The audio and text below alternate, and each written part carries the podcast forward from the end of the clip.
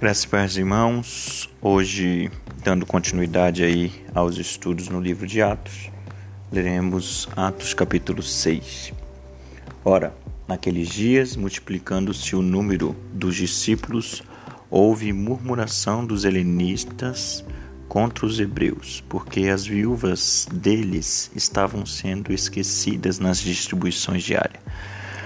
Então os doze convocaram a comunidade e dos discípulos lhe disseram: Não, não é razoável que nós abandonemos a palavra de Deus para servir às mesas. Mas, irmãos, escolhei dentre vós sete homens de boa reputação, cheios do Espírito e de sabedoria, aos quais encarreguemos deste serviço. E quanto a nós, nos consagraremos à oração e ao ministério da palavra. O parecer agradou a toda a comunidade. E elegeram Estevão, homem cheio de fé e do Espírito Santo, Filipe, Prócoro, Nicanor, Timão, Pármenas é, e Nicolau, prosélito de Antioquia.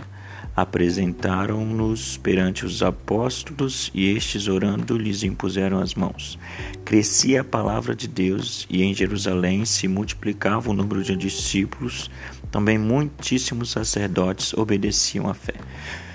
Estevão, cheio de graça e poder, fazia prodígios e grandes sinais entre o povo. Levantaram-se, porém, ali alguns dos que eram da sinagoga chamada dos libertos, dos sirineus, dos alexandrinos e, e dos da Cilícia e Ásia, e discutiam com Estevão e não podiam resistir à sabedoria e ao espírito pelo qual ele falava. Então, subornaram homens que disseram: Temos ouvido este homem proferir blasfêmias contra Moisés e contra Deus. Sublevaram o povo, os anciãos e os escribas a, investi a e investindo o arrebataram, levando-o ao sinédrio apresentaram testemunhas falsas que depuseram este homem não cessa de falar contra o lugar santo e contra a lei, porque temos ouvido dizer que esse Jesus, o Nazareno, destruirá este lugar e mudará os costumes que Moisés nos deu. Versículo 15.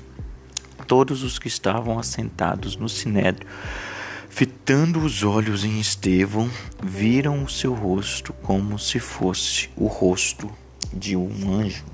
Bom, nós já vimos desde o início de Atos, né, que nós temos estudado o nascimento da igreja, como vimos em Atos 2. E após isso, nós vimos os ataques específicos do diabo para tentar paralisar o crescimento e a obra de Deus. E assim ele faz tanto com com a igreja, quanto conosco, no nosso individual e quais foram as, os ataques que Satanás tentou contra os discípulos e contra a igreja lá na, na, no princípio. Com perseguição, ele tentou perseguindo acabar com o movimento de propagação mas a cada perseguição o evangelho se propagava mais. Ele tentou também fazer com que houvesse corrupção no meio da igreja. Quando Ananias e Safira mentiram, né, foram hipócritas né, diante de, dos discípulos, diante de toda aquela congregação, e foi-se necessário que houvesse aquelas mortes para que o temor pudesse crescer naquele tempo. Então, ele não conseguiu por meio das perseguições, ele não conseguiu por meio da corrupção, e no capítulo 6 nós vamos ver o terceiro ataque que Satanás fez contra a igreja primitiva, que é talvez o ataque que mais nós vemos nos nossos dias, a distração do chamado principal que a igreja precisa ter, que a liderança da igreja precisa manter. Uh, e como que se deu é, esse ataque? Através da murmuração. Como diz o texto, capítulo 6 inicia falando que é, multiplicava o número dos discípulos e houve murmuração. E murmuração é, contamina, a murmuração ela paralisa a obra de Deus em nossas vidas, faz o povo permanecer no deserto. Né? Nós vemos aí a história do povo de Israel. E porque vários foram os momentos em que eles murmuraram, eles pecaram contra o Senhor. E qual seria o chamado principal da igreja?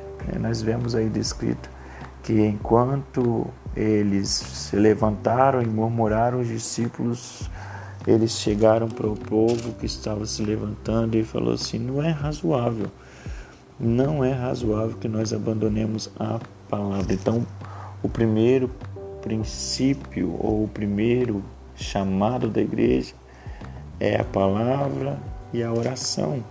Quando ele fala assim: quanto a nós, nos consagremos à oração e ao ministério da palavra, o chamado principal que a liderança, que os líderes da igreja precisam ter é a, quanto à oração e quanto à palavra. E por que é que o inimigo tenta nos tirar esse foco?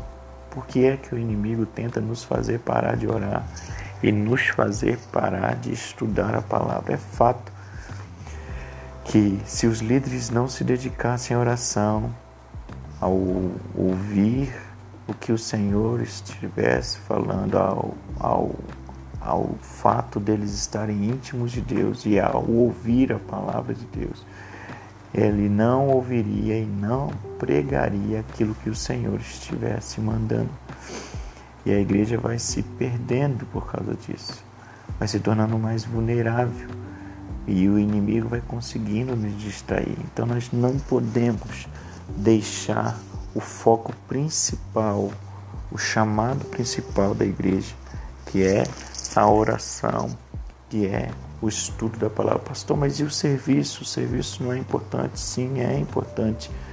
Mas se nós tentarmos abraçar o mundo, nós não vamos conseguir. Nós precisamos encontrar pessoas que vão fazer o serviço. Mas em nenhum momento nós podemos deixar de orar e de estudar a palavra de Deus, porque Deus nos chamou com foco. Ele não nos chamou para fazer tudo ao mesmo tempo. Ele nos chamou para que nós possamos fazer o que ele mandou fazer. E o principal o principal chamado da igreja é a oração e é a palavra. Permaneça na sua prioridade, porque isso vai trazer resultado. Eles escolheram ali pessoas que eram capazes, cheias do Espírito Santo, dentre elas Estevão. Mas o versículo 7 vai nos apresentar o resultado deles não terem abandonado ou deles não terem cedido a mais um ataque de Satanás, a distração que Satanás queria que eles tivessem. Diz o texto, versículo 7, primeiro resultado, crescia a palavra de Deus. Crescia a palavra de Deus e em Jerusalém se multiplicavam o número dos discípulos. Crescia a palavra, multiplicava o número de discípulos e ainda os sacerdotes, como diz aí, os sacerdotes, muitos sacerdotes obedeciam à fé. O que, que quer dizer isso?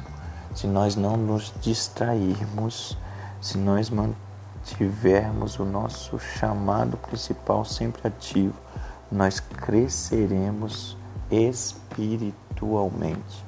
Porque Satanás ele vai tempo todo querer nos distrair, vai tentar nos sobrecarregar com atividades, com programações, com coisas que não têm tanta relevância.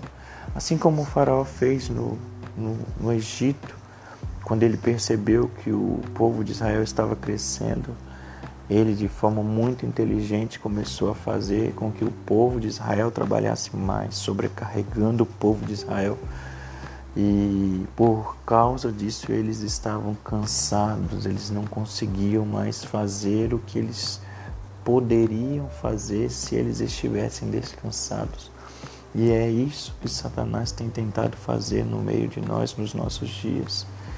Hoje o que nós mais vemos são igrejas abarrotadas de programações e programações e programações e eu não vejo igrejas comprometidas com a oração e com a palavra.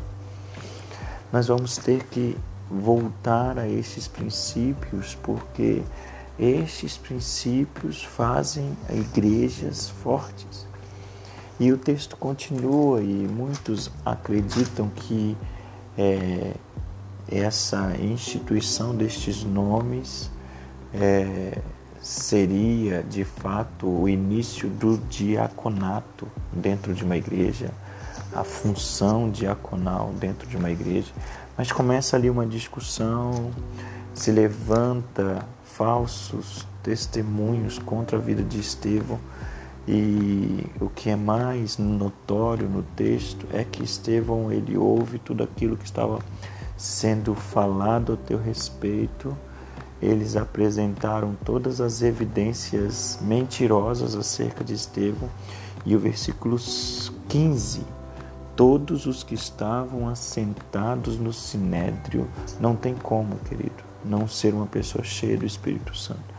Porque somente uma pessoa cheia do Espírito Santo, como Estevão, tem o rosto como se fosse o rosto de anjo. Nós deveríamos olhar para esse texto e nos espelhar com a vida de Estevão. Nós vamos falar mais sobre Estevão depois, mas eu queria encerrar a minha palavra nesta noite falando que você precisa ser cheio do Espírito Santo. A sua vida precisa transmitir, exalar um cheiro e fazer com que as pessoas olhem para você e perceba o Espírito Santo na sua vida. Que Deus te abençoe que através desse texto você possa entender que as distrações têm tomado conta das nossas vidas e esse talvez tenha esteja sendo é, o pior ou um dos piores ataques que Satanás tem tentado contra nós. Nós não temos percebido, mas a distração tem nos afastado do propósito.